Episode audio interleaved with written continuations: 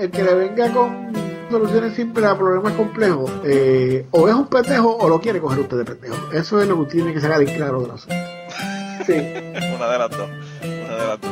¿Y sí, cómo sabe? Pues, te pusiste muy nervioso y ahorita este, la actitud que tienes no es normal. Eso dicho porque yo también fumo hierba y sé cómo huele. Dame.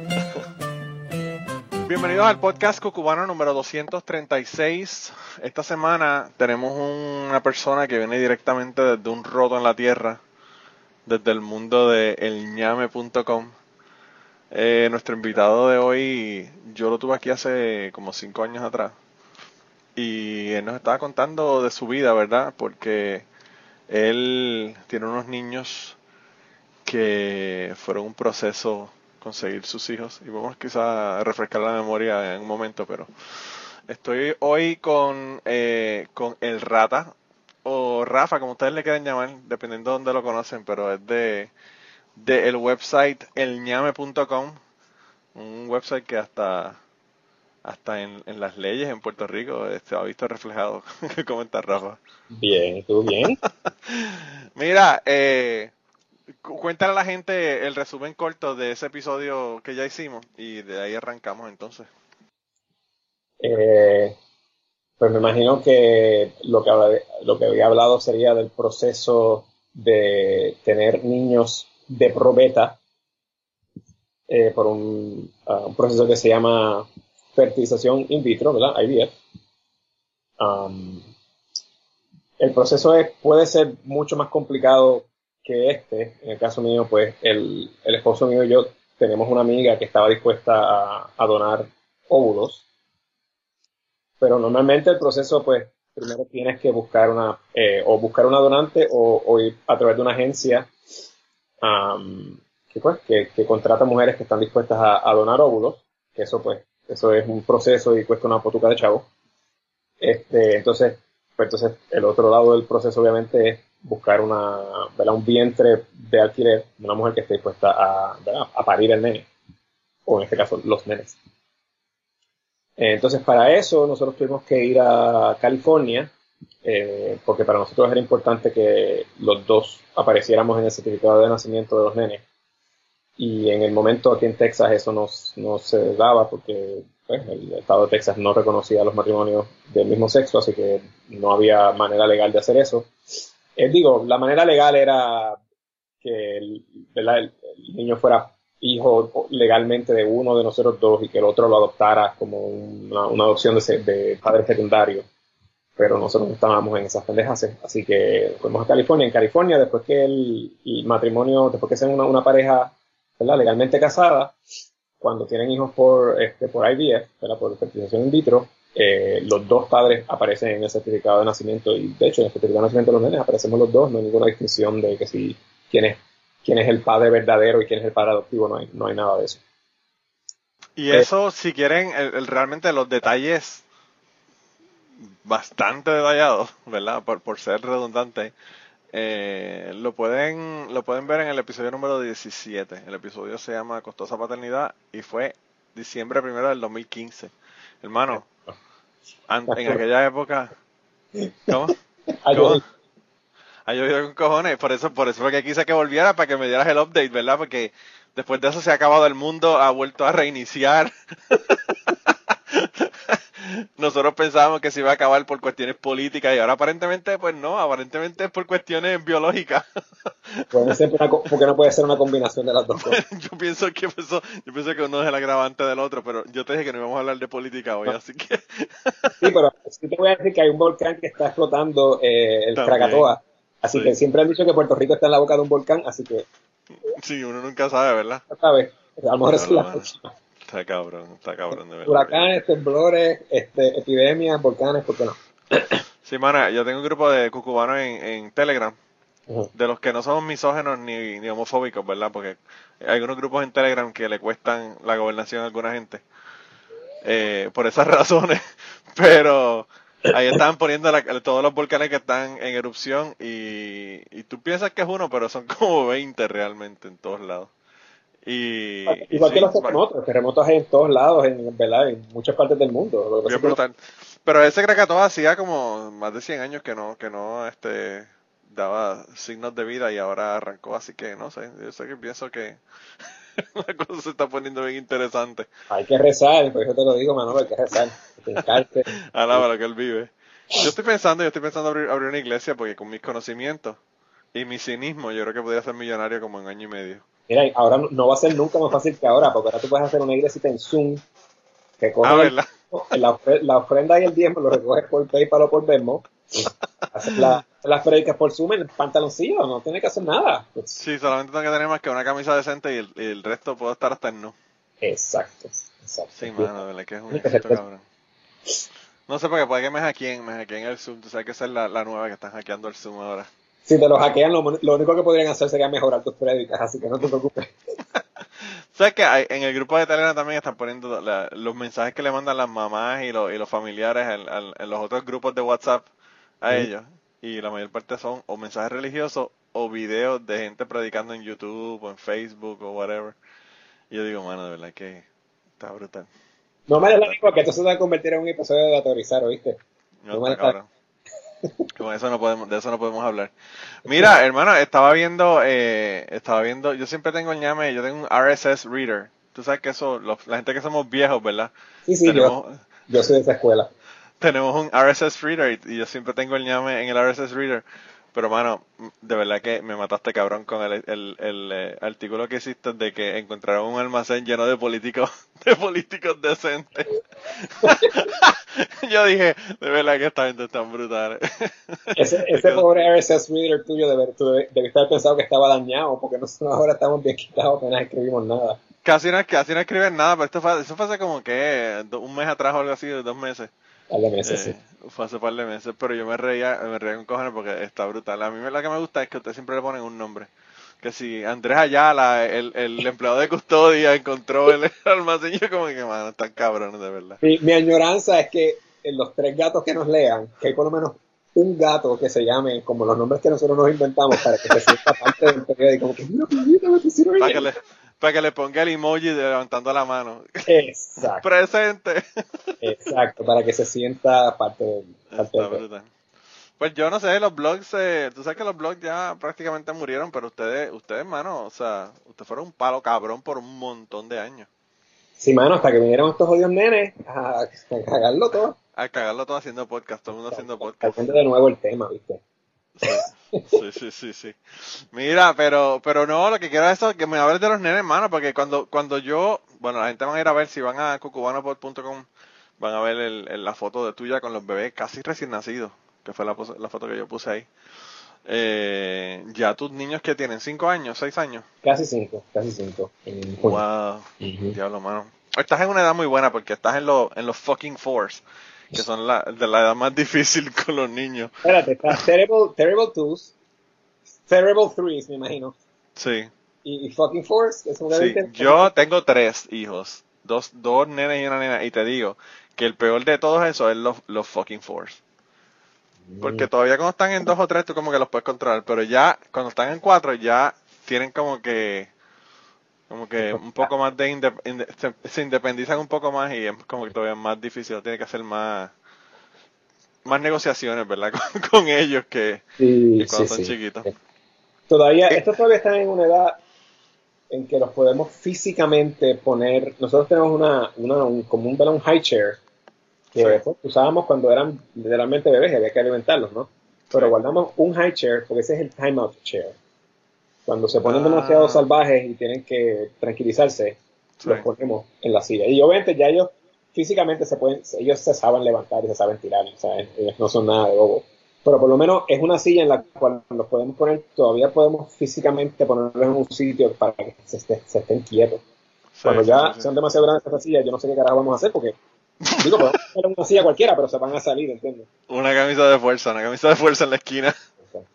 Aprenden la- las, te- las técnicas de Houdini y llegan al cuarto con la, con la arrastrando la, la camisa de fuerza. Bueno, eso No, se- eh, por eso te se- digo que Bueno, si adquieren esa destreza, eso a lo mejor, ¿verdad? A lo mejor se convierten en magos y le sacan billetes a la vaina. puede ser, puede ser, sí puede ser que empiecen a hacer un show por YouTube ahora En vez de predicar, hacen shows de YouTube de, de, de magia. Eh, pero, pero sí, eh, yo creo que es bien complicado. Yo, yo, y más ahora, ¿verdad? Tú, tú eres más de la escuela de, de que no se le puede mandar a buscar un, una varilla de guayabo para darle una, una paliza, ni, ni la chancleta, la famosa chan- chancleta boricua. Eso de yo, aquí no, aquí no hay palos de guayaba, chancletas hay, pero palos de guayaba no hay. No, pero aquí hay, aquí hay unos, aquí hay unos arbolitos que son muy buenos para, esa- para esos propósitos. Oh, ok, diablo, así este. Child Protective Services te tienen la mirilla, ¿eh? No, yo no, yo- fíjate, yo, yo nunca le he dado a mis hijos así, realmente. Eh, es, es extraño, ¿verdad? A mí tampoco me dieron cuando yo era chiquito. Yo no sé cómo me hizo, ¿verdad? Porque yo, eso es muy, eso es algo muy, muy increíble, ¿verdad? Que un Tú padre... tienes, tú tienes cara de que tú eras medio terrible, así que, Pues fíjate, yo me puse terrible después, yo era un pendejo cuando era chiquito. ah, pues mira. Hasta la universidad era un pendejo. Debía haber estado pegándole cuerno a mi, a mi novia en aquel momento y no, y ni lo hice. Mira que, mira que, mira si era pendejo. Que, que pues, entonces para que tú veas. Me, me- Mientras me- ella, mientras ella estaba, Sí. mientras ella estaba haciendo, haciendo lo propio, yo estaba sin pegarle cuerno. Mira, entonces, pues, para las personas que no hayan escuchado el otro episodio, tú tienes una nena y un nene, son gemelos. Eh, uno es tuyo. ¿El nene es tuyo o la nena? El nene es biológicamente mío y la nena es Y biológicamente la nena es biológicamente de tu, de tu esposo. Ujú. Es bastante Y- cuando tú los ves. Es como que, hello. Bueno, yo, no- yo no las he visto últimamente, pues ya, yo quité Facebook y ya, ya yo lo que tengo es el Messenger nada más. Pero, pero cuando eran bebecitos, bebecitos, tú decías, mano, vete por el carajo, es que, es, es que la genética está cabrona. Sí. Y ahora Y más me- todavía lo puedes decir. Yo me no- el nene no, yo no, digo, yo no lo veo que se parezca a mí. Se parece más a mí que a mi marido, obviamente, que remedio. Pero yo no, yo ahora mismo yo no lo veo a él y yo digo como que, ay Dios mío, que mucho se parece a mí. O, o incluso tú sabes que tú ves, ves fotos de ti cuando tú eras bebé, y obviamente tú Sí. no te acuerdas de eso, pero tú ves la foto y dices, ah, pues mira, sí, se parece a mí en esa foto. Yo de verdad que yo nunca he visto una foto mía de chiquito de bebé que yo diga, ah, María, que mucho se parece a mí. Digo, tiene algo, ¿no? Pues, tiene los ojos oscuros, tiene el pelo oscuro, o sea, en, en eso salió a mí, pero eso no, no es nada particular mío, ¿entiendes? Sí. Eh, eh, la nena, sí, hay una, hay una, sobre todo hay una foto de mi marido que es la cosa más creepy. Porque es mi, mi marido cuando tenía mm, quizás menos de lo que tienen ahora, quizás como unos cuatro años o algo así. Y es, la nena es idéntica a él. Idéntica, como esa- esa- esos recortes de los 70 que eran así como que medio bowl cuts, que los nenes sí, parecían sí, sí. más todavía. Una cosa increíble. Wow. Pero con mi- a mí eso no me ha pasado todavía, no- por lo menos, digo, a menos que mami me esté, ¿verdad? que tenga fotos por ahí secretas y no me las haya enseñado, pero que yo haya visto, no hay ninguna foto que se parezca mucho a mí. Se A mí, parece, fíjate, en personalidad se parece un poco más a mí. Sí. Eso sí, en eso. A mí, a mí los nenes míos son como por etapas, ¿verdad? Porque Peita no se parecía al principio cuando era chiquito, ahora que ya creció un poco más, se parece más a mí. Alex se parecía, cuando yo era bien chiquito, bien chiquitito, en las fotos bien chiquitas se me parecía a Alex, pero ya Alex ya no se está pareciendo a mí, entonces como que cambian. Lo que sí me, me doy cuenta es que mi nena es idéntica a la nena de mi hermana. Eso pasa mucho, sí. Primos, Y- primos y. Y, y, y el nene de mi hermana se parece mucho a mí cuando yo era chiquito. Que todo el mundo se lo dice, él se encabrona, ¿verdad? Pero pues, Sí. eh, no hay más remedio. Mi hermana se parece un montón a mi tía. Digo, a mi tía, en, lo mismo. Hay una foto de mi tía que yo vi de, de cuando mi tía tenía como 10 o 11 años. Y era, parecía una, parecía como que mi hermana fue una, una, ¿verdad? Una viajadora en el tiempo, una viajante en el tiempo. Y se fue al pasado para estar en esa foto, eso es lo que parece. Pues el, el- mi sobrino, eh, lo que pasa es que ahora yo estoy gordo y entonces él me relaja por ser gordo y él, yo creo que está viendo su futuro y no le está gustando la idea, porque si se parece a mí ahora puede que engorde después y, y, caiga, y caiga en desgracia, ¿verdad? Pero bueno. Mira, y entonces nada, yo lo que quería eh, hablarte de, de, de, de la paternidad ahora, ¿verdad? Porque eh, tener, tener hijos gemelos, yo, yo no, yo tuve Irish Twins, ¿verdad? Y los míos son como, tienen como un año y dos meses de diferencia, tres meses. Pero tener gemelos está cabrón. Y, y quería nada que me contaras que, que, cómo ves la cosa ahora, luego de cuatro años, ¿verdad? De, de este proceso. Déjame decir, yo no creo que Irish Twins sea mucho, digo, quizás un poquitito más fácil que gemelos, gemelos, pero de verdad que yo pensándolo, digo, yo a mí no me hubiese gustado después de salir de, lo, de la, la etapa que están comiendo cada tres horas y despertándose cada tres horas y qué sé yo, tener que volver a hacerlo de nuevo. Yo creo que yo me hubiese, hubiese buscado el árbol más alto y me guindaba. Eso fue, sí, para mí la, la, la etapa inicial de bebés, eso fue lo peor. Todo, todo ha sido más fácil desde entonces. Y eso yo no sé, no sé qué tanto tiene que ver con que sean gemelos. Gente, que sean gemelos afecta en el sentido de que, ¿verdad? No, no tienes backup.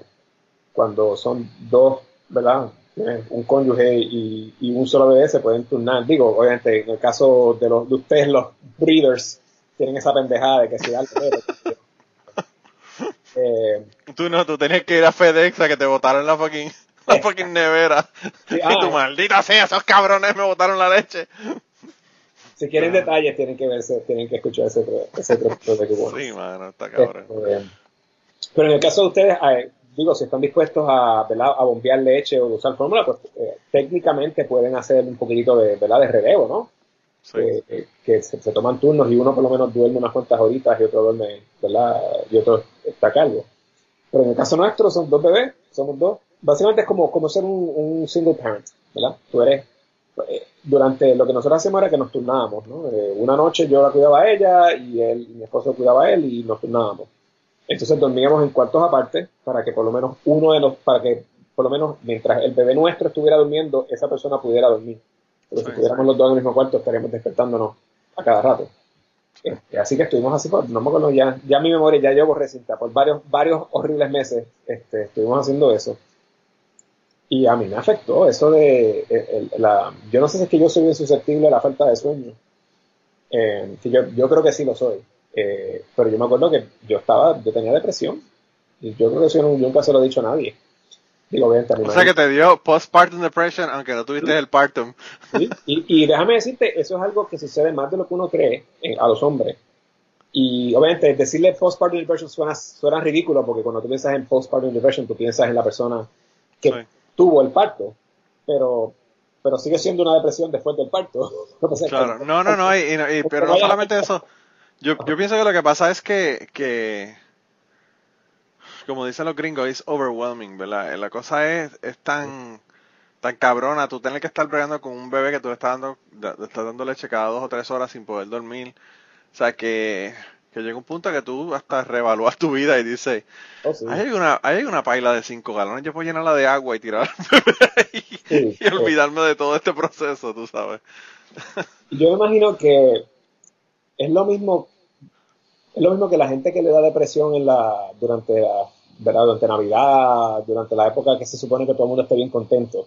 Sí. Por, eso es que mucha gente se suicida durante Navidad, ¿no? Porque si, tú, tienes depresión y encima de eso estás jodeado de un chorro de gente cantando y capejandeando y que si vamos a tocar villancicos y que si va a al fin salió José Noguera de la cápsula criogénica, vamos a bailar, que si Esto debe ser intolerable, ¿no?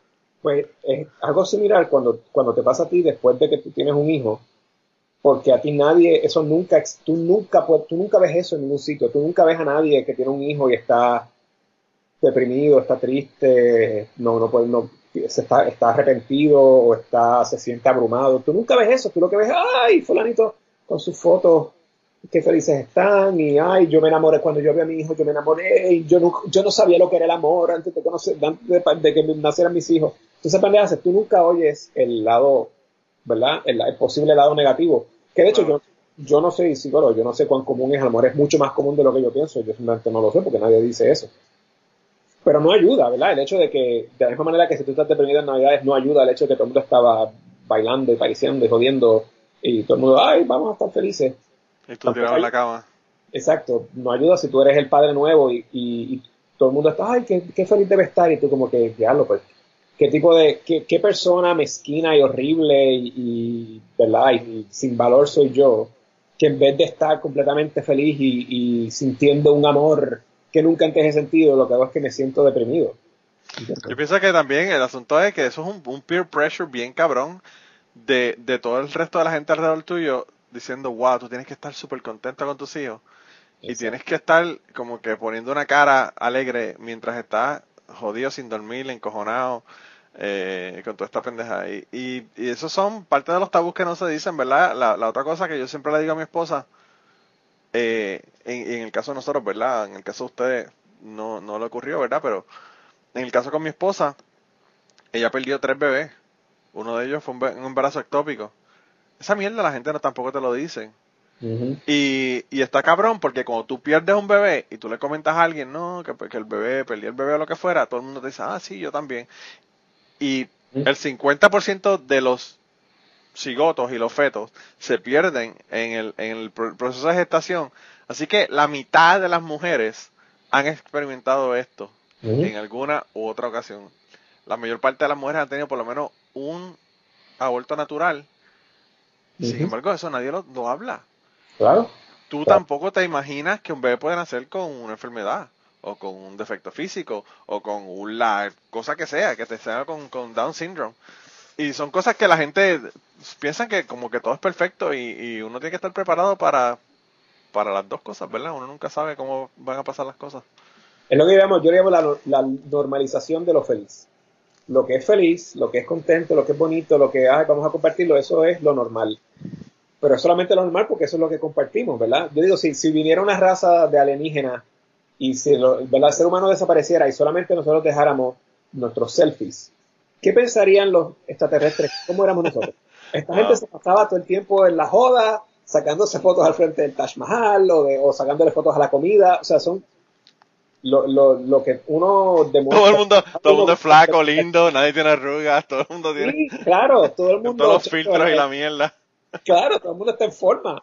Todo el mundo está en forma todo el mundo tiene los bichos grandes, o sea, eso, es, lo, eso es lo que, lo que, ¿verdad? Lo que, la, lo que la gente externaliza es solamente lo bueno, así que cuando uno experimenta lo malo, no tiene, ¿verdad? No tiene con qué compararlo, no tiene con qué entenderlo, ¿verdad? Yo pienso que, que, lo peor de todo es que hay personas que te comparten lo malo y te dicen, ah, me siento mal hoy, estoy deprimido, whatever. Que hay personas que lo hacen en Twitter, en Facebook o en cualquier de, los, de las redes sociales, ¿verdad? Y todo el mundo te dice, ah, no, pero chica, no. Y, te empiezan a, a decir, ah, no, tú eres tremenda persona, o esto, lo otro, pero es como, te lo están diciendo de manera detached, ¿verdad? No es, no es que realmente sienten que tú estás jodido y te quieren hacer la vida mejor, sino que es como que básicamente don't be a party pooper, no, no, no me, no me dañes la fiesta que yo tengo aquí de fotos bonitas y de selfies y de, y de fotos de la comida. Exacto. Sí, o sea, es, todo el mundo tiene que estar feliz. Ese, ese es el, ese es el, ¿verdad? Como la meta. Todo el mundo tiene que estar feliz todo el tiempo. De hecho, curiosamente, ayer estaba viendo la película Inside Out de Pixar, este, Nene, no sé si te acuerdas. Este, eh, trata pues de las emociones y qué sé yo, son como las emociones dentro de una niña. Eh, y, y, básicamente el, ¿verdad? el mensaje de la película, durante toda la película está el, el, personaje principal es la felicidad, que está como tratando de controlar a la niña, tratar de que la niña todo el tiempo esté contenta. Y como que la, la, que se pasa jodiendo la cosa es tristeza. La tristeza es la como, no necesariamente la mala, pero como la que se pasa chavando, creando problemas, ¿no? Y al final de la película pues se dan cuenta que, ¿verdad? Que todo tiene dos lados que a veces uno simplemente tiene que estar triste, ¿verdad? La niña estaba triste porque se había mudado de su casa, lo que fue, se había mudado de su ciudad. Este, y al final se dio cuenta de que, ¿verdad? De que estar triste es parte de la ecuación. Uno a veces tiene que estar triste. Y cuando una persona manifiesta que está deprimida o que está triste o qué sé yo, la reacción, y es una reacción humana, no, uno no está haciéndolo por ser malo, por ser jodón, pero la reacción es como que, no, pero mira, mira todas las cosas buenas que tú tienes, tienes una familia que te quiere y tú tienes un buen trabajo, qué sé yo, tienes unos niños, whatever. Como que sacarte las cosas buenas de tu vida como para que tú estés, para que tú digas, coño, de verdad, qué pendejo soy yo por estar triste, yo debería estar feliz, gracias, gracias por decirme todo esto. como si no fuera un asunto químico del cerebro que no importa un carajo lo que tú tengas afuera o al frente de, tu, de, ti. Y yo no sé, a mí, las veces que yo he estado así, a mí eso me afecta de la manera que yo me imagino que ser normal, la manera opuesta. Porque entonces, encima de estar deprimido, te sientes culpable por estar deprimido. Porque te pones a pensar, coño, la verdad, qué, egoísta yo soy? porque yo estoy triste? Hay gente que no, ¿verdad? Que, que pierde, pierde embarazo, hay gente que se le mueren los hijos de bebé, o que se Hay gente que no tienen dinero para comer, hay gente que no tienen trabajo. Eh. Claro, hay 20.000 cosas, pero en el caso de los niños en particular no. Este, sí. Niños que nacen con defectos o con, ¿verdad? con cualquier problema, y yo aquí con dos niños perfectamente saludables, y qué sé yo, y sintiéndome así, que qué pendejo yo soy, qué poco, qué poco, qué poca cosa yo soy, ¿entiendes? O sea que es difícil, yo no entiendo, es difícil, yo no, yo mismo, yo he pasado por esto y yo no sé cómo yo ayudaría a alguien que se sienta deprimido después de tener un hijo. Yo no sé, yo no sabría qué decirte. Aparte de decir, eh, para mí la mejor, la mejor manera es no decir nada. Como, mira, yo pienso que lo, lo, más, lo, más que uno puede hacer es decirle, mira, si necesitas hablar, yo estoy aquí. Exacto. Porque realmente lo que la persona necesita es desahogarse y que alguien le escuche y, y sentirse que, que, pues, como tú dices, que no los están juzgando, que no los están eh, empujando y jodiendo para que estén alegres, estén alegres, estén alegres. eh, yo el otro día estaba hablando, hay una amiga mía que, que realmente nunca la he conocido, la conozco por las redes sociales. Y hacía un montón de meses que no tenía que no tenía post en su en sus redes sociales y a mí me estuvo raro y yo dije, bueno, pero ella ella lo que usa es Instagram. Y entonces puso una foto y yo le dije, ah, wow, que le, comenté, ¿verdad? Qué bueno verte, que sí, que sí, o qué. Y me mandó un mensaje por DM y, loco, eh, me dijo que se intentó suicidar, que estuvo en un hospital psiquiátrico. Un, mano, una, una historia pero cabroncísima, bien jodida. Eh, y, y, todo arrancó porque quedó embarazada del novio, perdió el bebé, y entonces el novio la dejó y empezó a culparla de, a ella básicamente de la pendeja. Y de ahí ya tú sabes, arrancó toda esa mierda. Y, y yo digo, mano, realmente lo único que le puedo decir, mira, estoy aquí. Si necesitas hablar, me llamas. Si necesitas lo que sea. Si te vas a matar, si te vas a tomar unas pastillas de nuevo, me llamas. O sea, quiero que me llames y hables conmigo y que y aunque sea la última persona con la que vayas a hablar, obviamente la estrategia no es esa es la estrategia, llámame para que, para, para, para, que no te mates, ¿verdad? Pero, pero le dije, quiero, quiero que me llamen. Si se siente que, te, que tienes ideas de suicidio, me llamas. Y a veces uno se da cuenta de lo que, de lo que está pasando la gente, está cabrón, mano. Eh, por, por esa misma mierda de lo de las redes sociales, tú sabes. En este caso ella se fue de las redes sociales, pero hay gente que son todavía peor, que, están poniendo fotos ahí de que están súper alegres y están súper jodidos, eh, pasando por unas situaciones bien difíciles, tú sabes. Y en este caso no están siquiera las redes sociales, es la sociedad en general. ¿verdad? Todas las películas, si tú ves una película, las películas tratan de los, de los padres, los felices que están con los niños y que si... Sí. Toda esa pendeja, todas estas películas, todas las películas que tratan de alguien que desea, ay, me gustaría tener otra vida. Entonces la película trata de que tienen esa otra vida. Siempre se dan cuenta de que tienen que regresar a su vida original por la familia, por los hijos. O sea, sí todo, todo, te indica que eso es como que ese es el propósito de la vida, es parir. Claro. Ahí Maicia, eh, otra podcastera, hizo una, una, un episodio, ¿verdad? Porque ella no, no ha tenido hijos, ni, ni va a tener hijos, ¿verdad? Y, bueno, la presión de la gente jodiendo, preguntándole cuándo vas a tener hijos, cuándo, cuándo vas a hacer, porque ella, está, ella se divorció, pero ella, estaba casada. Y es como que, ¿ya te casaste? ¿Qué es lo que va después? ya compraste tu casa, ok, ¿qué es lo que va después? Tener hijos. Y es como que, mano, no, o sea, hay gente que se casa y nunca tienen hijos y son completamente felices. Y hay gente que, que yo le recomendaría no tener hijos, ¿verdad? Porque hay unos que son peores como, como padres que, que no deberían tener hijos, ¿verdad? Pero, pues, ahí, yo eh, estaba escuchando un podcast de, se llama Childish, que es de, de cosas de, de paternidad y maternidad, ¿verdad? que lo hacen un comediante y una chica que, que hacía un podcast con eh, Adam Carolla. Y, y ella estaba hablando de lo difícil que es, ahora que está en cuarentena, bregar con sus hijos. Y que, ay, que yo no puedo, que overwhelming, que sí, que sí, ok, que todo el tiempo con los nenes. Que... Y entonces, estas son la misma gente que hace dos meses atrás estaban hablando de que a los niños no se les puede gritar ni levantarle la voz, de que esto, que lo otro, de que de que tú tienes que tratarlos bien y tienes que tener toda, la, toda tu atención y que no puedes, no puedes ni mirar el celular, poner el celular en un sitio, en una esquina cuando estés con tus hijos porque le tienes que dedicar 100% de la atención. Y yo, yo estoy de acuerdo con todas esas cosas, pero ahora se están volviendo locos. ¿Por qué? Porque no tienen la fucking nanny de Honduras o de México, donde puñeta sea.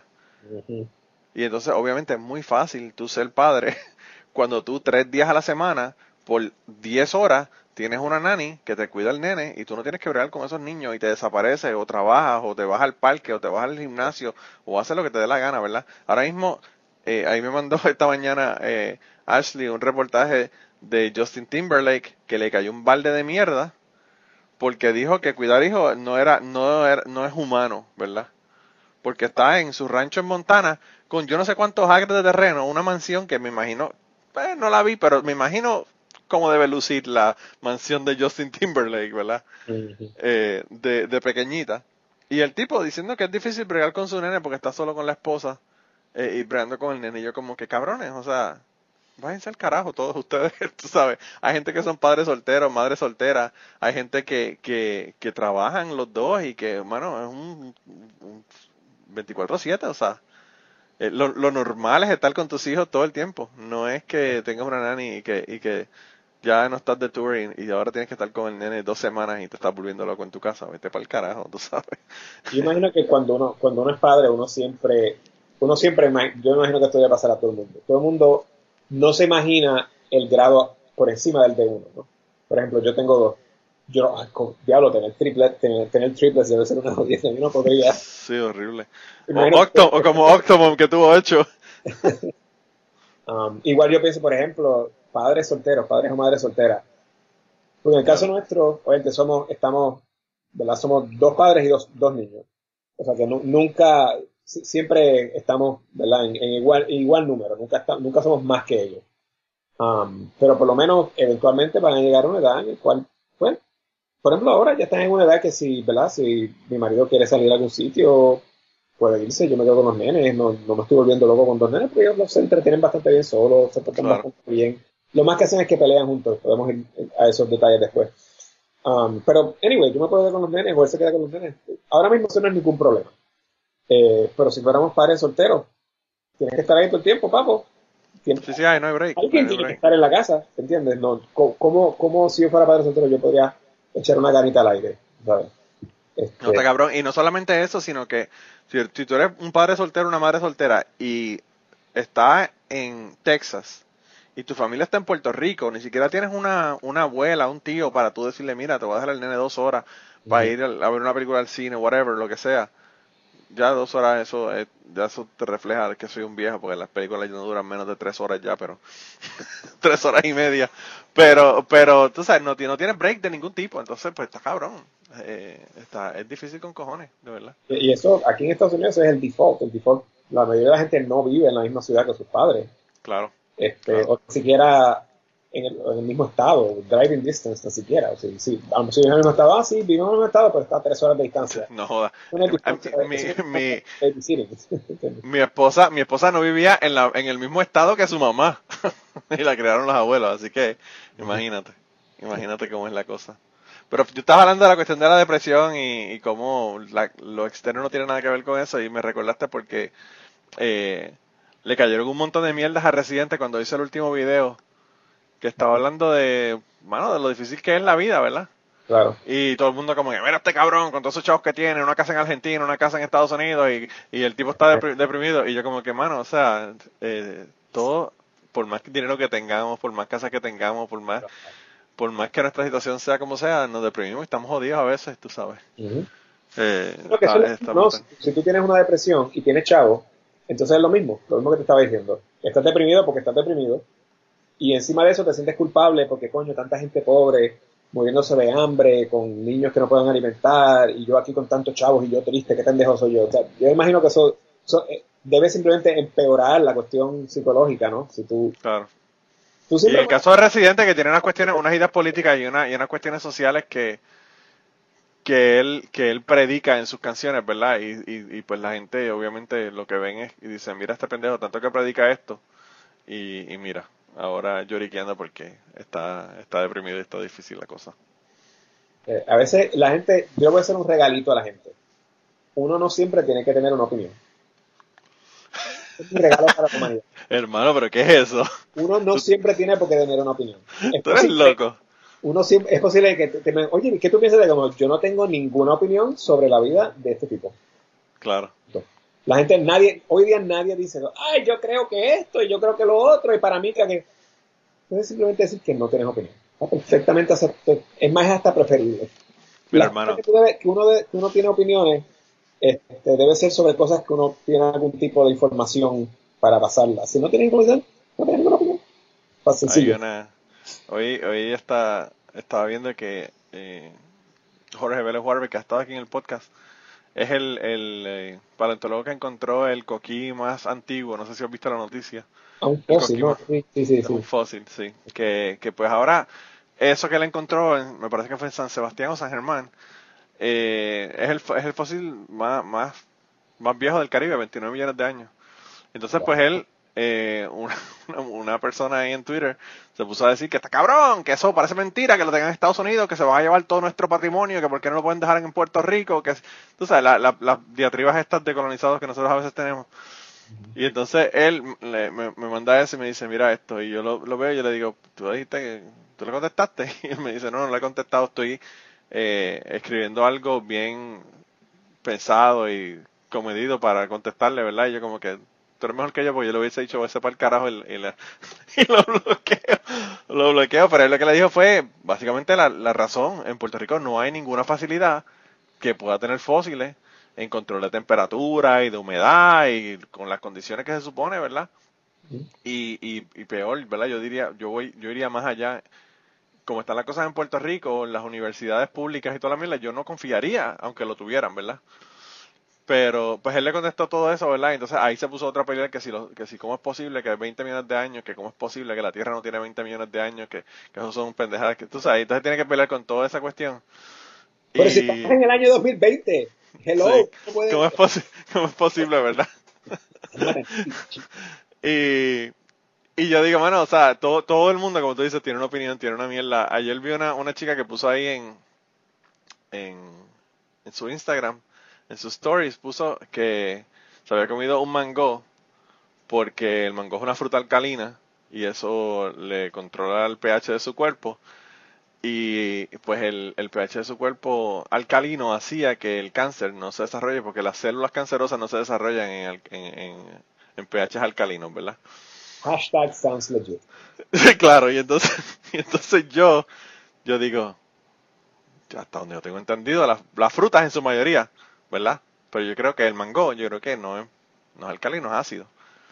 Pero me pongo a chequear, ¿verdad? Eh, Las primeras seis páginas de, de Google, en los results, eran de estos páginas pseudo, pseudo de salud y de nutrición, que decían que las 11 frutas alcalinas, el mango es una de ellas, ¿verdad?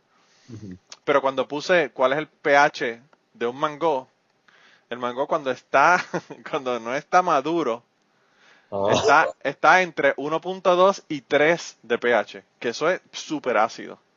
Y a medida que se madura, sube el pH y se pone menos ácido, pero el pH es- ronda entre los las 5, ¿verdad? 7 es pH, pH neutral para las personas que no sepan.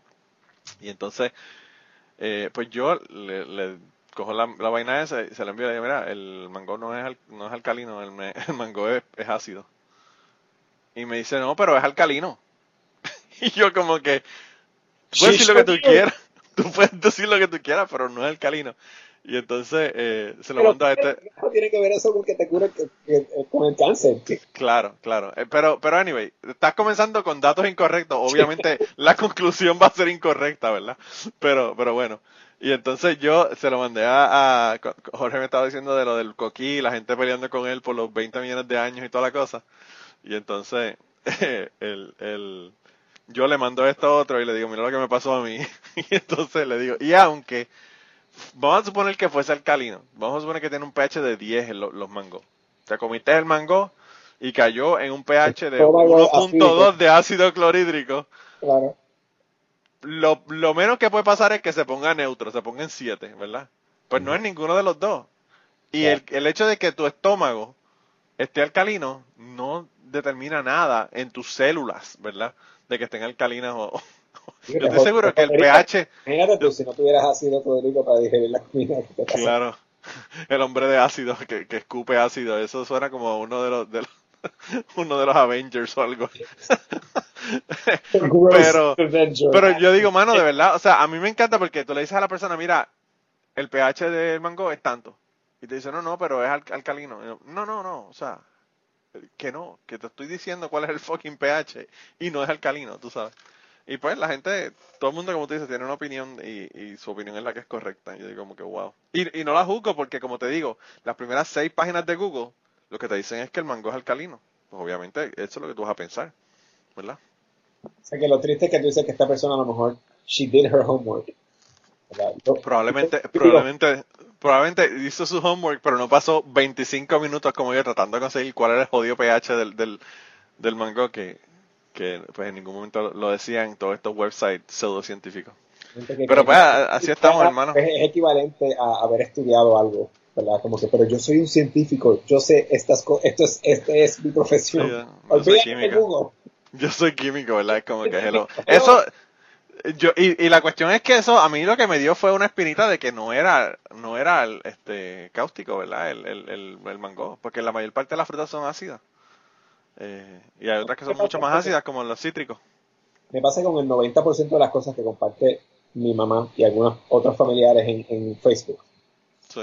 que, con- que cualquier cosa que ve que le está mona la comparte. Entonces, últimamente yo he estado no troleándola, como tratando de ayudarla, como que tú chequeaste esto, mami, antes de, antes de compartirlo en tu, en tu Facebook. ¿Tú, Sí. tú verificaste que esto fuera cierto?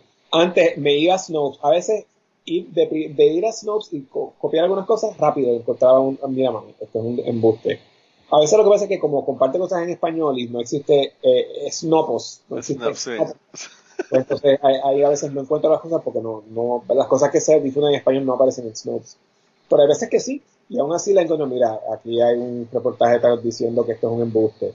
Pero yo últimamente ya ni me, ni me, ni me molesto. Y Mano, me- no se puede. la, la- la idea que me da es lo mismo de no tener una opinión. Como que tú no tienes que compartir las cosas. No, tú no tienes que tener una opinión y tú no tienes que darle share a lo, a lo que tú ves. Sí. El default debe ser no tener una opinión y no darle share. Si tú estás bien seguro, tú te caes de culo de que, de que el, eh, lo que tú estás viendo es cierto y de que ayudaría a alguien y te caes de culo de que es cierto, ok, está bien, compártelo, whatever. Pero si no estás Pero- puedes simplemente no compartirlo y ya, el mundo se queda igual. Pero está cabrón que nosotros no tengamos el sentido común de pensar que si nosotros hemos tenido jugo de toronja toda la vida y el jugo de toronja hay personas con cáncer que se lo toman y no se curan, pues cuando uno ve un artículo que dice el jugo de toronja para curar el cáncer, uno como que dice, "Eh, esto como que está medio raro. como que te debería como una una dudita, ¿verdad? Pequeña, aunque sea, de, de, de que esto están la gente comiendo mierda, tú sabes. Eso, el, el wishful thinking es más poderoso que cualquier otro tipo de, de pensamiento. Está brutal. Mira, y pues la otra cosa que yo quería comentar contigo, hablar contigo es, ¿qué tú crees o qué, qué has visto, verdad? Que quizás ha, ha sido diferente por el hecho de, aparte de la cuestión física, obviamente, de lactar y todo lo demás, que ha sido diferente por ustedes ser dos varones criando unos, unos gemelos. Y no sé, no sé si puedes decirme porque estás dentro del asunto, pero cosas que eh, amistades te han dicho y que tú no hayas visto. Bueno, voy a, voy a empezar desde mi, desde mi punto desde mi punto de vista de personas razonables, básicamente diciendo lo que te estoy diciendo, que obviamente yo nunca, no he tenido hijos en ninguna otra, ¿verdad?, este, situación, así que no puedo comparar directamente.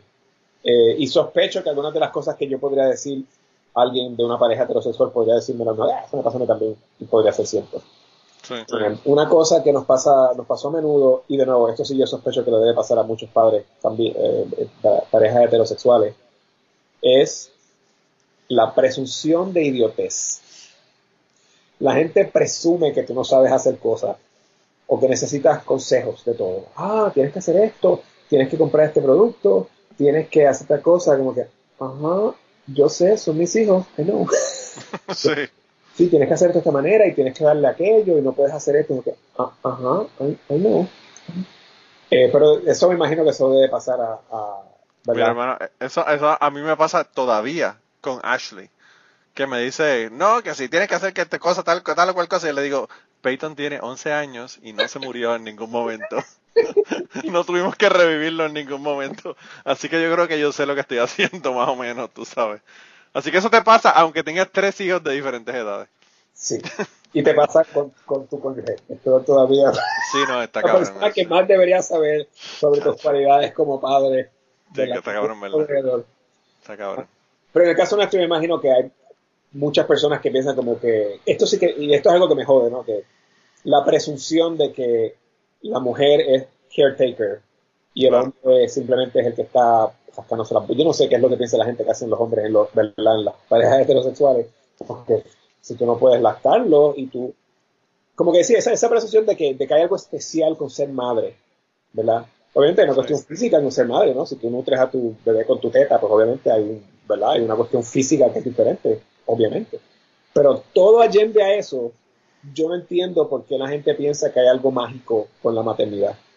Como que ah, las madres son más esto y las madres son más esto. Bueno, algunas madres son más esto. Sí, algunas madres son unas cabronas. Algunos padres son más cariñosos y otros padres son menos.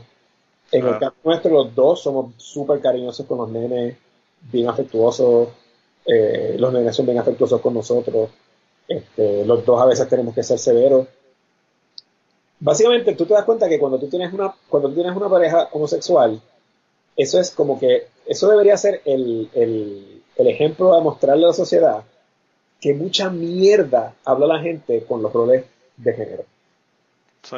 Mira, aquí no hay aquí no hay break de que haya ay pero si no hay una- si no hay ese calor de madre que significa pues mírate que mucha porque mierda es eso que aquí no hay ninguna madre nuestros nenes son perfectamente saludables cariñosos afectuosos inteligentes responsables todas las cosas buenas que son No, ¿y cuántos, ¿y cuántos niños hay jodidos que tienen madre y padre?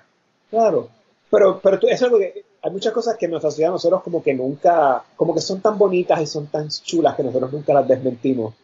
Y una, esa es una de esas, ¿no? Como que algo especial con las madres, tú sabes, que las madres son algo especial. Y ahora fíjate, ahora yo me pregunto si cuando tú tienes dos, dos chicas que son lesbianas, piensan que van a ser doblemente buenos porque son, las dos son mamás y las dos obviamente tanta saben. en una sola relación. uf. Yo no sé, pero yo, yo te digo que yo vi a Ashley tan perdida como yo las primeras dos semanas de, más, de tener después- el primer bebé. regresando a lo que dije al principio, para ser, para ser empáticos, ¿no? yo imagino que eso debe hacerle más difícil las cosas a muchas mujeres, eso mismo, que está la presunción de que la mujer es la que tú, pues, la naturaleza te hizo a ti para que tú fueras madre, así Claro. que tienes todas esas respuestas están en tu cerebro primordial. Tu mujer, tú sabes todo lo que tienes que hacer con tu hijo y tu mujer sabes exactamente cómo, cómo reaccionar en cualquier momento. Y no, no, todos somos seres humanos, todos estamos perdidos. Hay un, hay un switch en la cervix que cuando el bebé pasa lo, lo activa y, tienes acceso a todo el conocimiento del universo de cómo criar los hijos. Yo imagino que eso debe ser nocivo para muchas mujeres que se sienten tan perdidas y tan, ¿verdad?, confundidas eh, como cualquier padre nuevo. Y pues como que, pero qué, qué, qué clase de madre, mala, ma- mala madre soy, que no sé lo que, ¿verdad?, lo que tengo que hacer o que mi nene no sabe mamar bien. Eso sé que le pasa a muchas mujeres, ¿no? Que los, los, los bebés no pueden, no sé cómo se dice en español, latch, ¿verdad? Que no se pueden agarrar bien a la tetilla. Y no, no saben, ¿verdad? No pueden amamantar a los bebés bien. Y yo Sí. imagino que eso debe trabajar a muchas mujeres como que, como que ellas están haciendo algo mal, como que son de, como que, tú sabes, como que están defectuosas de fábrica o algo así. Sí. Sí, o si no producen, o, o si no producen leche, que a veces le pasa también a algunas, a algunas mujeres. que no producen leche. Todas estas cuestiones que nuestra sociedad le adscribe a, un- a una persona por lo que tiene entre las piernas. Bullshit. It's bullshit. Está cabrón. Mm. Sí, sí, fíjate, no había pensado en eso, pero diablo, yo había pensado más en, en, en, en, qué sé yo, personas, cómo te tratan cuando ven que están ustedes dos, dos padres con niños en las tiendas, por ejemplo. De verdad que, de, de nuevo, estoy, yo soy bien privilegiado en ese sentido. O sea, vivimos en una ciudad, a pesar de que vivimos en Texas, eh, vivimos en una ciudad súper liberal. Yo nunca he tenido ningún problema con Austin. Nunca. Digo, yo no sé la gente que me pasa por el lado que pensará algo, pero si han pensado algo, nunca me lo han dicho, nadie nunca me ha puesto, así que me ha puesto cara, no han hecho ningún comentario medio pasivo-agresivo. Eh, los nenes no están en la escuela todavía, están en un cuido. Pero básicamente funciona como si fuera una escuela. Eh, y todos, no ha habido ningún, ma- ningún maestro con ningún problema. Yo creo ningún- que lo que pasa es que Austin es como así, mano, tan, tan, algo tan no típico de Texas. Sí, sí, sí. Yo, y yo, estoy, yo soy consciente de eso, de que estoy en un sitio, ¿verdad? Que tengo una vida privilegiada en ese sentido. Yo sé que te estaría contando, este podcast sería mucho más interesante si yo si viviera en Kentucky. 100 millas en cualquier dirección alrededor de donde vivo, ¿entiendes? Sí, no tiene que ser Kentucky, no, no tiene que ser Kentucky, puede ser 100 millas fuera de ahí. Texas es suficientemente grande, tú sabes. ¿Entiendes? Eso es lo peor que tiene Austin, te lo he dicho, ¿no? Que tú vas a, a a- tú vas a cualquier dirección alrededor de Austin y estás en Texas. Eso es lo peor que tiene Austin. Sí. Este, así que no, en ese sentido no, no, no tengo nada particularmente jugoso que decirte. Hay, la gente hace presunciones, pero después que tú los corriges, nunca he tenido problemas. Um, sí. Obviamente la gente siempre presume que hay un mommy and daddy, como que "Oh, it's actually a daddy and a papi, y ya, y ese es el, ese es el, that's the end of it. Sí. Um, Yo vi una, una vez en, en, me parece que fue en el Congreso, cuando estaba la cuestión del matrimonio gay y toda la cuestión, que todavía no se había aprobado, eh, vi un muchacho que fue criado por dos mujeres que eran lesbianas. Ah, sí, yo me acuerdo. Y que él que estaba hablando sobre, sobre que él, su vida fue completamente normal, tú sabes. Porque, porque hay mucha, mucho juicio de la gente de cómo se van a criar los niños porque tienen dos papás o dos mamás. Eh, y no sé, a veces, no sé, que yo pienso que lo más difícil de una de un niño bregar con tener dos papás es, es lo que van a decirle los otros niños del montón de gente prejuiciada que hay en el mundo, ¿verdad? Eh, que, que no tiene nada que ver con la crianza de ellos, sino con, con la reacción de la gente de afuera hacia ellos. Eso, Eh, yo diría que eso es lo más, lo más malo de ser gay, es eso mismo, es la otra gente. Y obviamente, si quieres tener hijos, eso obviamente pues es más difícil, innegablemente desde tu punto de vista biológico, ¿no? Pero desde Claro. el punto de vista de tu, de tu vida a diario, lo más que jode es la otra gente. Dicen the hell is other people, pues. Eh, eso, es lo más, eso es lo más que jode. Si todo el mundo estuviera en el, ¿verdad? Se le pasara esta pendeja, no, no habría ninguna diferencia. Yo pienso que el problema es que la gente, eh, como dicen o como pasó en la película Neverending Story, es más fácil mirar hacia afuera que mirar hacia adentro, por lo tanto la gente se la pasa mirando hacia afuera y no mirando hacia adentro, y buscando lo que está afuera y no mirando hacia qué es lo que tienen adentro, ¿verdad? Claro. Y, y, es- y es bien interesante porque vivimos a veces en esta en esta sociedad que es de apariencia, como tú dices, que estabas mencionando de las redes sociales y todo lo demás, que a veces se nos, se nos es difícil uno aceptar cosas, ¿verdad? Aquí yo lo he dicho mil veces en el podcast, yo he tratado mil veces de que mi hermana me cuente que mi papá le fue infiel a mi mamá y mi hermana no quiere contármelo. Mi papá se murió, mi mamá se murió, eh, todo el mundo lo sabe, las amistades probablemente de ellos también lo, lo supieron en su momento. Pero pues no quiere contarlo en un podcast. ¿Por qué? Porque dirán, porque me imagino que lo que está pensando es la opinión de la gente. Y, y lo mismo que ocurre con, con qué sé yo, ahí, ahí este Jan del podcast Trapito Sucio me mandó un mensaje esta mañana, me dijo, graba un podcast ahí para liberar estrés y hablar de la cuarentena y de, y de, pues, de lo que están pasando ahora. Y ya uno de los muchachos me dijo que no quería que lo pusiera porque le iba a traer problemas.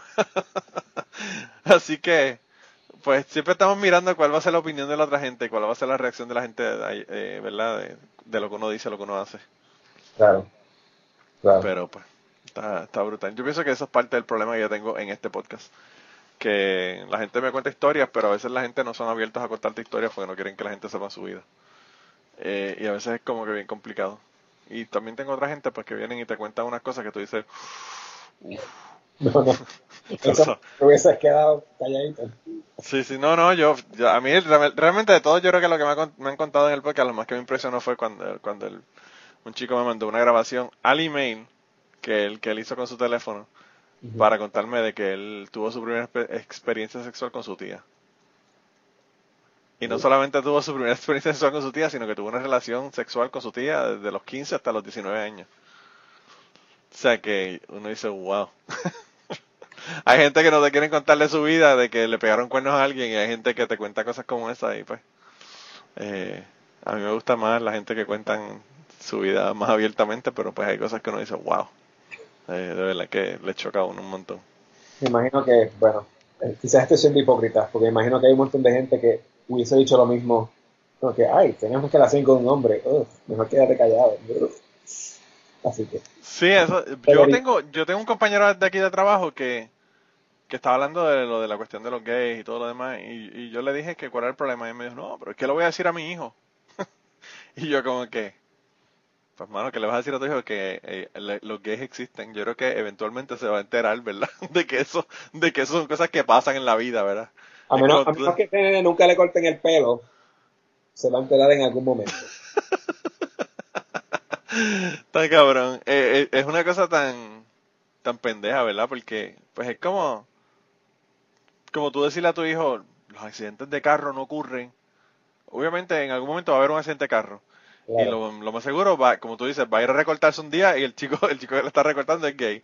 O va a ir a ver un fucking show de Broadway, o va a ser gay o lesbiana, ellos. El televisor hoy día, va a prender el televisor. Claro, claro. Y entonces es como que, what the fuck, yo no, no entiendo, no entiendo. El, el, yo pienso que, yo pienso que lo están haciendo peor porque el, el niño le va a decir, mano, ¿sabes? ¿Por qué carajo tú no me hablaste de esto toda, toda mi vida y me, me vengo a enterar de esta manera, verdad?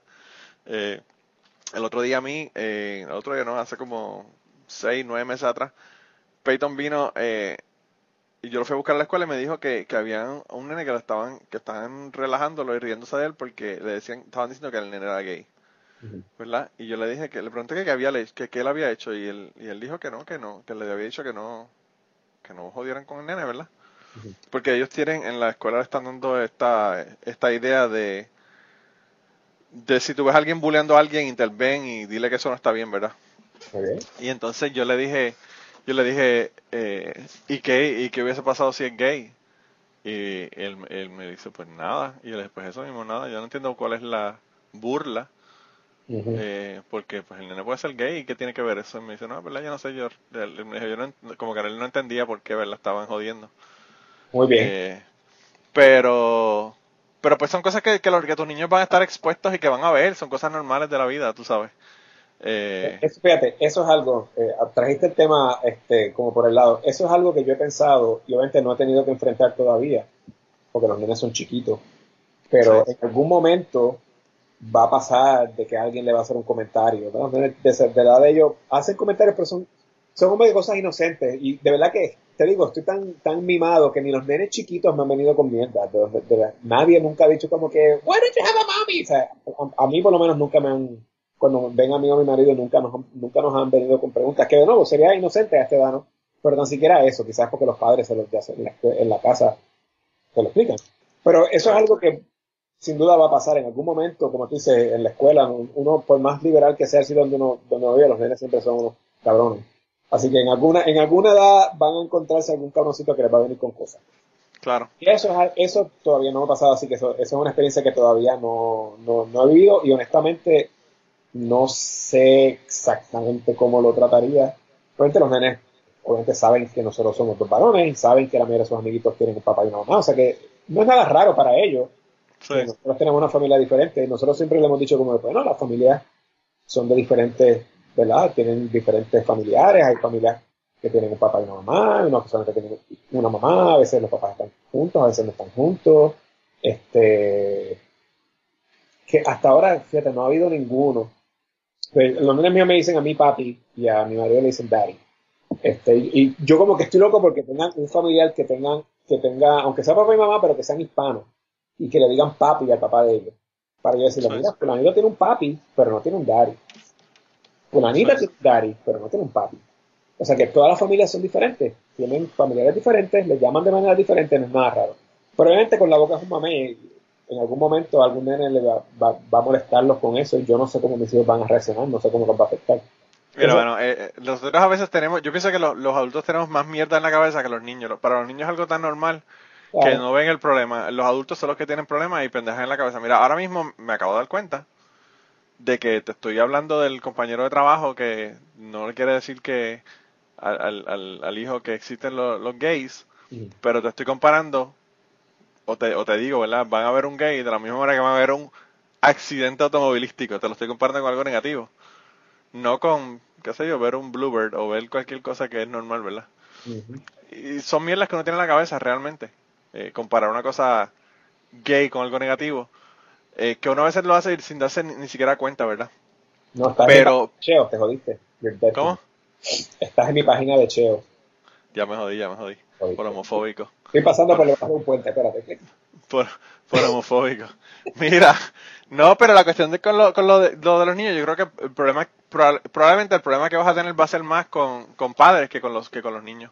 Porque los niños lo ven ya algo como algo tan normal que yo pienso que tienen menos mierdas en la cabeza. Eh, y los padres pueden tener las mierdas en la cabeza, pero aún los padres teniendo mierdas en la cabeza, no le comentan a los niños ese tipo de cosas porque eso no está bien visto en la sociedad ahora mismo. Y no quieren como que ser, eh, ser juzgados de homofóbicos o lo que fuera. Entonces, aunque, aunque ellos tengan todas estas ideas negativas, ¿verdad? En la cabeza, pues creo que no, no le harían los comentarios a los, a los niños por esa, por esa misma razón. Eh, pero sí. Eh, Otra cosa que en algún momento va a ser normal, ¿verdad? Que los nenes quieran tener sleepovers, ¿verdad? Sí. me pregunto, aunque los padres no, no, no le digan a los nenes, no te juntes con fulanito porque tiene dos papás. A lo mejor vienen a la ah, mira, puedo invitar a fulanito a, a, un sleepover. Sí, está bien, invítalo, pero a lo mejor le pagan, ah, pero no hay ninguna mujer ahí, yo no sé, dos hombres. Sí. uno nunca sabe, uno nunca sabe, porque de nuevo, eh, estas personas no necesariamente te están este, ¿verdad? Insultando en la, cada vez que te ven en la escuela o, van a decirte algo en la cara, pero uno nunca sabe qué cosas piensa la gente, ¿verdad? qué, qué actitudes pueden tener tras bastidores, como quien dice, ¿no? Que afecte de manera directa o indirecta a mí o a mis hijos. Sí. Yo, pues, yo no tengo manera, no, no tengo manera de, de, cambiar eso, ¿verdad? Yo solamente puedo, ¿verdad? Tratar de reaccionar de una manera responsable y tratar de que mis hijos ¿verdad? Enseñar a mis hijos a, ser respetuosos y qué sé yo. aparte de eso no puedo hacer nada. No, claro. Yo pienso que, que una de las cosas que, que han ocurrido en los últimos dos años a nivel político de los Estados Unidos es que uno se ha dado cuenta de dónde es que está la gente de mierda, ¿verdad? Eh, y esto como que ha hecho que todo el mundo que estaba en el closet de la de la homofobia, de la misoginia, del racismo, toda esta mierda que está en la, en la sociedad, ¿verdad?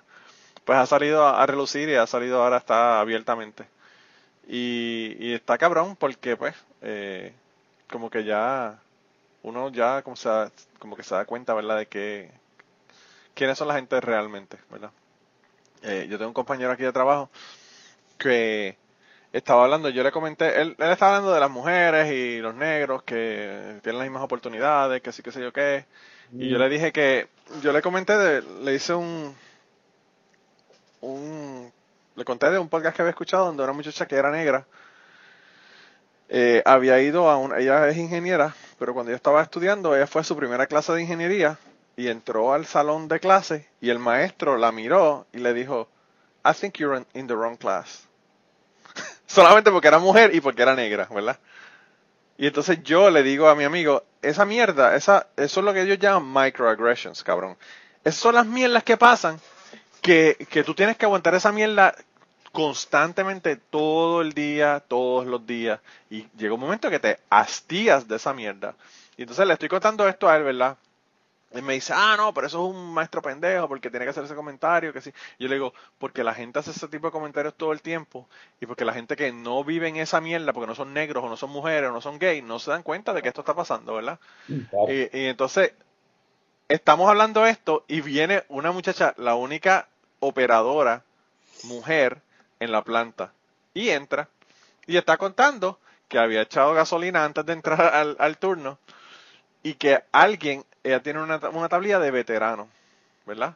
Y, y dice Woman Veteran. En la fucking tablilla dice Woman Veteran.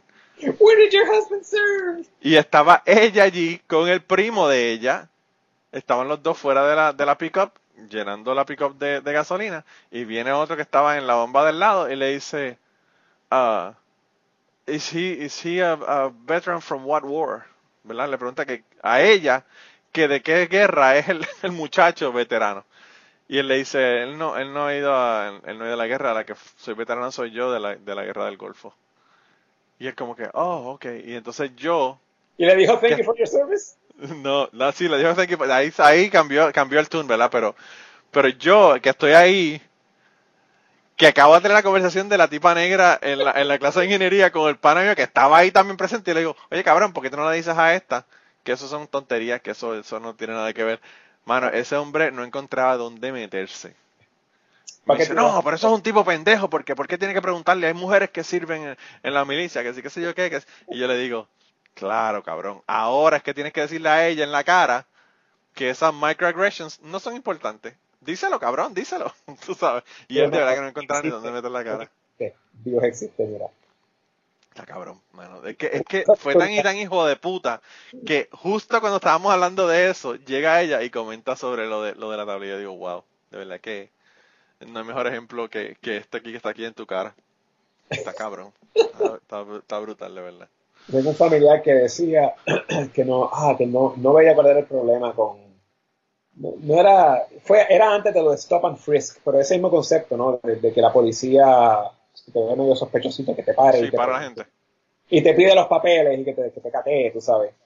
Y yo, como que sí, pero eso lo dices tú porque tú eres un viejo que tú eres tan, esto, eh, tan marrón como cualquier otro puertorriqueño, tú no, tú no eres, a ti los policías no te hacen esto. Si tú fueras un muchacho negro, joven, sobre todo joven y negro, en un barrio donde hay muchos, muchos negros, te imagino que eso debe ser el, el pan de ellos de cada día, que ven un policía que viene la policía a jodernos la vida. O peor, o peor, un negro en un barrio de blanco, eso sí que, ahí sí que lo paran. y es como que no entendía el eso de que como la manera en que él ve en este caso la policía, pero puede, puede ser cualquier cosa, ¿no? En, este, en, el amigo, en el caso del amigo tuyo es como cómo se ve, ¿verdad? cómo te trata la sociedad, ¿verdad? Eh, En este caso, cómo te trata la policía. Tú no ves más que el lado tuyo, tú estás mirando para afuera de tus ojos, tú no puedes ver para afuera de los ojos de otra persona. Claro. Eh, sí, es fácil, pero ah, claro, que, que si es sospechoso que lo parece, tú dices eso porque a ti no te paran, a ti no te, a ti no te, cuando tú vas con tus amigos a la esquina, no te paran tres policías simplemente porque quieres ir a la, a la, a la tienda de la esquina. Si fuera así, sería diferente el cuento tuyo. Claro, sí, es como, es como a mí, a mí a veces, bueno, y te tiene que pasar a ti también, porque tú también eres medio blanquito y, y pues la gente tiene idea de que, lo, de que los boricuas son negros, o, o por lo menos con la piel más oscura. Yo le digo a la gente que yo soy de Puerto Rico, me preguntan que no soy, yo le digo que de Puerto Rico y me dicen, you don't look Puerto Rican. Y yo lo primero que le digo, en, en what is a Puerto Rican supposed to look like? Nice. Y ahí es que la gente cae en cuenta y dicen como que, ah, qué idea yo tengo. Entonces, obviamente no te van a decir negro, porque entonces son tan racistas que piensan que eso es un problema. Entonces no te dicen negro. Dicen, ah, well, I don't know. Y pues, cabrón, ¿cómo vas a decir I don't know si me estás diciendo que yo no parezco puertorriqueño? Entonces, ¿cuál es la otra opción, verdad? Porque tú tienes que compararme con algo. They don't know what it is, but they know it when they see it. Claro, claro, claro, así mismo. Y yo digo, wow, de verdad que está cabrón, está cabrón. Mira, Mavi, pero ya, ya eh, se nos cumplió la hora. Aunque usted no ¿Ya? Lo ya se acabó, hermano, tú sabes cómo es esto. Eh, yo eh, no te voy a, no te voy a joder, pero te, te, quiero decir algo antes de que te vayas. A mí me gustaba mucho escuchar el ñame, el ñameando en, en podcast. Solamente para que lo sepas. yo sé que yo sé que la cosa políticamente está bien difícil y que ustedes no quieren hablar de eso. Pero, yo creo que soy yo, yo creo que Kangri, Kangri se tira con Titani, que, que no quiere soy yo. Sí, mano, él, él está jodiéndome para grabar, para grabar de cachete y estamos grabando pero no regularmente. Solamente cuando pasa algo. Ahora en la pandemia no hemos grabado casi más que al principio de la pandemia. Pero... Y esto es un buen tema, ¿verdad? La pandemia, cada cual está viviendo ¿verdad? No, mano, y, y, la cuestión política en Puerto Rico todos los días nos da algo nuevo para, para hablar en un podcast. Porque mira que... Esta, esta, pandemia ha sido un buen ejemplo. Obviamente nadie, nadie de los que votaron, por ejemplo, por Trump van a admitir esto, obviamente, porque en este país nadie nunca, nadie nunca está equivocado, tú sabes. Claro. Um, pero esto es un buen ejemplo de por qué votar importa. Porque claro. yo te garantizo que si ¿verdad? en el universo paralelo donde no ganó él, las cosas están pasando diferentes. No me voy a meter en política porque sé que no quiero, pero esto es algo que, esto es día y noche de cómo dos personas hubiesen bregado con esta situación de manera completamente diferente. Y no estamos hablando de teorías, de que hay gente que está muerta o que se va a morir en, esta, en nuestra dimensión paralela. Claro. No se, no se murió de esto en, la, en otra dimensión paralela. No, no solamente eso, eh, y, y no solamente aquí, en Puerto Rico es lo mismo con María. También. ¿Cuántos muertos se hubiesen salvado en Puerto Rico si las cosas se hubiesen manejado de una manera diferente? O sea, que, que sí, está cabrón. Y, y yo y a, a, veces yo escucho gente que me dice eso. Ah, no, es que esa es la misma mierda, la misma mierda, uno y el otro, es la misma mierda. Eh, y yo digo, ok, está bien, Hillary Clinton es para Wall Street, perfecto. Todos los fucking presidentes van a ser para Wall Street. No va a haber ninguno que no vaya a ser para Wall Street. Pero, de que hay unos más malos y otros mejores, pues eso, eso hay también que aceptarlo, ¿verdad? Eh, pero sí, sí está cabrón, de verdad que yo, a mí me, me duele por las personas que están sufriendo y me duele por las personas que son gay, los transexuales, eh, mira la mierda que pasó el otro día. Eh, tuve un chico transexual en el podcast para que me hablara, ¿verdad? De, la transición y todo lo demás. Y fucking dos semanas más tarde matan a Alexa en Puerto Rico. Y yo como que, mano, puñeta, o sea, está cabrón. Justo de eso hablamos dos semanas antes de que pasara ahí en Puerto Rico. Y, pues, mano, o sea, aún pensando de que la economía hasta, hasta la pandemia estaba bien, en su mejor momento, por decirlo de alguna manera eh, aún así hay un montón de gente que están jodidos. O sea que, que pues, eh, está cabrón. Pero ese, tema no es un tema para comenzarlo cuando ya llevamos una hora hablando. Pienso que deberíamos decir otra cosa bonita de la paternidad antes de acabar. Porque antes de comenzar, pues, pues dime, ¿qué, ha sido, ¿qué ha sido lo más lindo que te ha pasado a ti y a tu esposo eh, en este proceso de estos cuatro años? De verdad que yo no sé de un, un momento en particular, pero la verdad es que hay muchos, hay muchos momentos lindos, de verdad que sí. Inclusive, durante esto de la pandemia, obviamente es más difícil, eso se, cae, se cae de la mata estar alto en pandemia. Ah, porque el problema, de verdad que los no dan tanto trabajo de por sí. Si fueran tomados como entidades individuales, son súper bien fáciles de, de bregar, no se pasan jodiendo, no se pasan trepándose por cosas y tratando de matarse, o sea, son, tú puedes dejarlo por la casa y ellos también. El problema es que pelean, pelean mucho, pelean mucho en, yo espero que sea algo que, que según maduren vaya mejorando, aunque ya estoy viendo personal, personality traits, que como que esto, esto puede ser un problema que... Está viendo los red flags. Sí. Um, pero cuando juegan bien juntos, juegan súper bien. Pues anyway, pues lo que ha sido chévere es que simplemente hay veces que se están llevando a lo más bien y puedo en cualquier momento del día que quiera un cariñito voy y le doy un abrazo, un beso. Eh, todavía están en una edad que son bien juguetones, les gusta jugar con Papi Monster. Eh, Papi Monster es el que come pancitas y cachetitos. Sí. Um, o sea que de verdad que hay, hay muchos momentos chiquitos, bonitos, casi todos los días.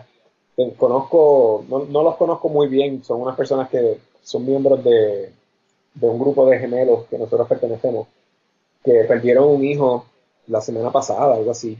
Oh, wow. Pasada. Y aparentemente no tuvo que ver nada con el virus, pero básicamente el nene, por la mañana, estaba muerto. No, no sé, de no, no, no, hay los detalles de por qué. Esas mierdas a mí antes me, afecta, me afectaban, pero ahora después de tener hijos me afectan demasiado. Es pues otra cosa. Exacto. Y, y fue, el nene estaba perfectamente sano, y por la mañana no despertó. Tenía dos añitos, algo así. Dos wow.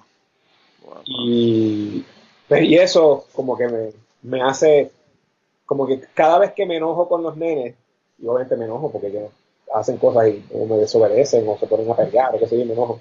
Cada vez me enojo, entonces cuando me, me desenojo, yo me enojo rápido, pero me desenojo rápido también. Cuando me desenojo, me siento como una mierda. Ay, Dios mío, pero esta pobre familia que acaba de perder a su hijo, ya quisieran ellos que nene estuviera vivo para, aunque, aunque estuviera haciendo lo que fuera que hicieron ellos, ¿no? Estoy seguro que ellos darían cualquier cosa porque ese nene estuviera ahí para, ¿verdad? Aunque sea para pegar un grito, lo que fuera, que yo me, me molesté, entiendo. Um, o sea que tenerlo más tiempo, ¿verdad? Cerca ha tenido sus ventajas en ese sentido. Como que siento que he, he tenido más tiempo con ellos. Sí, yo como tengo tanto tiempo libre del trabajo y ya no están en la escuela, pues como que he compartido también un montón más con ellos de lo que normalmente comparto. Sobre todo Peyton, que pues está todo, todo el día en la escuela. eh, pues ahora he tenido más tiempo de compartir con ellos. Aunque no hay ningún lugar donde uno pueda ir, ¿verdad? Pero en el patio, en el patio.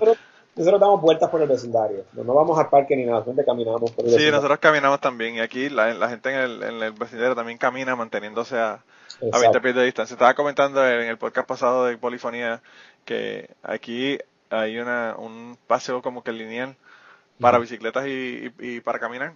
Y vi que estaba mucha, mucha gente caminando el fin de semana pasado que estuve, que regresé al trabajo después de estar una semana en casa. y todo el mundo como a 20 pies de distancia, ¿verdad? Los grupos de la mamá y la nena o la mamá y los dos nenes, todo el, en grupitos, pero como a 20 pies de distancia. Y entonces había un carrito de helado y todos los cabrones paraban en la fila. Yo como que todo lo que hicieron en, en el caminado lo jodieron al pararse en la fila ahí a menos de 6 pies de distancia a esperar por un helado en, en el carrito de helado. Yo digo, ah, la verdad es que está cabrón. Nos ha pasado por veces que nos hemos encontrado, porque la escuela que nosotros vamos es literalmente al final del, del vecindario. Y para, hay muchas familias que viven en el vecindario. Y nos ha pasado un par de veces que caminando por el vecindario nos encontramos con algún amiguito. Y eso es lo más, lo más, sí, lo más awkward. Porque como Ah, que, sí. ahora fulanito, stay the fuck over there. Sí, mantenerlos separados. Sobre todo los niños es bien difícil, mano, de Sí, verdad que es bien difícil. Y a esta edad son bien chulos y se abrazan y qué sé yo. Y, pero ya, fíjate, no, no hemos tenido problemas. No, no, no ha ocurrido nada de que se, se, se vayan corriendo y se abracen. Ellos entienden. Pero como que medio awkward. Como que, "Uh, hola, ¿qué hace por allá? ¿Sabe? Aquí lo que la gente está haciendo es que están poniendo osos de peluche en los balcones y eso. Mm, Y entonces lo- los papás y los familiares le dicen, let's go on a bear hunt. Y entonces el, el trip es irse por el vecindario para que los nenes eh, ens- eh, señalen, ¿verdad? Ah, Y, y el que haya visto más, más osos gana, ¿verdad? El-. Y es una forma como de entretenerse y mantenerlo ocupado porque de verdad que está difícil en esta época. Y todo el mundo tiene un oso en el, en el balcón para cuando pasen los nenes por la calle que puedan, que puedan contarlo. Aquí no es muy común tener balcones, obviamente. No sé, Sí, no, aquí no, aquí, aquí la mayor parte de las casas son casas que tienen un balcón o una terraza en la parte de atrás. Oh. Eh, yo pensaba poner uno en una, en una soga de, de, de ahorcado en el al frente, pero pensé que era demasiado gruesome, así que no puse nada. Si fuera Halloween, te saldrías con la tuya. Pero, Sí, ¿verdad? Si fuera más cerca de Halloween, quizás lo hubiese podido haber no, hecho. pero si Navidad la empiezas más temprano cada año, empieza por Halloween ahora. Sí, mano, está brutal. Está, brutal. pues, Gracias a Dios por Disney Plus. Eso sí que Sí. hace palo. Sí, no, y el montón de películas que están poniendo que, que realmente no iban a poner y que empezaron a ponerlas ahora por eso. Exacto. Sí. Eh, de verdad que está, está bien chévere. Yo tengo Disney Plus y tengo este eh, tengo Netflix y, y pues a mí el Tiger King me ha, me ha salvado la cuarentena. ¿Ya lo terminaste? Sí, mano, de verdad que eso está cabrón. Aparent-. Me dijo mi marido que hay como una, como que van a ir un capítulo este sábado, algo así, van a poner una, una entrevista. Sí, van a ser, van a ser como más, pero pero esa cosa, mano, de verdad que tú empezaste a hacer un documental hace cinco años atrás y, y no darte cuenta de que todo este critical va a ocurrir, esto es como que haberse ganado la lotería uno, ¿verdad? Claro. Y, y después que cuando salga el jodido documental, una pandemia que tiene que estar todo el mundo estoqueado en la casa y viéndolo. O sea, eso es como que este tipo tiene que ser millonario. De verdad que el tipo que lo hizo le, le- le tiene que tener chavos con cojones ahora.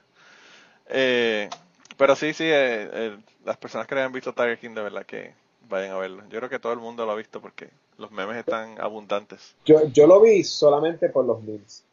Sí, mano. Para poder entender quién era Carol Sí, Baskin. exacto. Yo tenía dos, dos compañeros del trabajo, me dijeron, el mismo día, de hecho, como, "Ah, tú estás viendo Tiger King, está brutal que sí. Entonces me pasaba viendo, viendo memes que, me, que era como, eran como spoilers. Y yo como Sí. que, ok, déjame, déjame ver este jodido show una buena vez para que no, para que no me sigan spoiling. Sí. No no te lo sigan dañando. Exacto. Entonces yo Sí. estaba como que, estoy loco porque no voy a decir que es para no dañarlo, ¿no? Que, ok, que digan lo que ya yo sé rápido para, para ponerme al día. Ah, ok. Sí, sí, sí. Dijeron, finalmente, ya. De aquí en adelante no tengo spoilers. Lo último, lo último que leí fue que, que van a reabrir una investigación con el resto de la gente del que no, que no metieron a la cárcel, Oh, sí. que van a re- que reabrieron la investigación de la desaparición del esposo de Carol Baskin después del documental Uh, y que y que el tipo este Joe Exotic está en el hospital porque tiene COVID, Ah, sí, eso sí lo vi. así que no sé, veremos a ver en, veremos a ver en qué para el asunto. Mira, hermanito, pero quería darte las gracias de verdad por animarte a estar aquí. Yo sé que sacar tiempo de, de, de tus eh, crías, ¿verdad? Ahora que estás en tu casa todo el tiempo es un poco complicado. Y pues de verdad que gracias por sacar tiempo para mí. De nada, de nada, gracias por invitarme. Y nada, dirige a la gente a donde quieras dirigirlos, si quieres dirigirlos a algún lugar. Bueno, vaya- vayan en Ñame y pa- y para, que vayan, ¿verdad? Este, En name.com y desde miren cientos, ¿verdad? Verán. Cuando nos, cuando nos animemos verán alguna noticia nueva, pero hay como, diablo, 15 años de historia. Así que si están aburridos, pueden ir hasta, hasta los archivos de, de cuando empezamos, pueden leer historias de Sila, qué sé yo, A todos los, a todos los fotutos poniendo comentarios en los que a veces es lo mejor de, lo mejor de los artículos es la, gente con los comentarios en la parte de abajo, ¿verdad? Pero exacto. Tienen eh, pueden si quieren, ¿verdad? Si están aburridos en la, en la cuarentena, pues ahí tienen tienen ñame para buen rato. Y de 1100 a lo mejor escribamos algo nuevo. Así que mándale, mándale mensaje, escríbanle comentarios y díganle para que vuelvan a, escribir regularmente. Eh, y nada, eh, con eso entonces los dejamos, gente. Se cuidan un montón, manténganse aislados de la gente, utilicen su, eh, sus habilidades antisociales lo mejor posible en esta época de, de, distanciamiento social. Y nos vemos la semana que viene. Y antes de terminar esta semana, queremos darle las gracias a las personas que nos han ayudado con el podcast. Raúl Arnaiz nos hizo el logo y a Raúl eh, sus trabajos los consiguen en homedecomic.com. Así que dense la vuelta por allá y chequen los trabajos de, de Raúl que están brutales. Y la canción del podcast la canta Maida Belén con Rafaelina en la guitarra y Kike Domenech en el 4. Y eh, queremos dar las gracias también a ellos por haber permitido que nosotros usáramos la canción para el podcast. Si te gusta el podcast y quieres apoyarnos en el podcast, puedes ir a la página de Patreon de nosotros, que es patreon.com slash cucubano y ahí puedes hacer aportaciones para el podcast y además de las personas que aporten eh, ahí para el podcast, le vamos a tener material adicional que no va a estar incluido en el podcast dentro de la página de Patreon. Así que dense la vuelta por allá y chequenlo. Gracias por habernos apoyado, gracias por recomendar el podcast, gracias por contarles a su abuela, a su tía, a su mamá y a sus amistades. Gracias por darnos follow en Twitter, porque tenemos muchas personas que nos escriben todas las semanas y queremos darle las gracias a ustedes también, porque sin ustedes realmente, pues para qué vamos a grabar el podcast. Y nada, con eso los dejamos, se cuidan un montón y nos vemos prontito.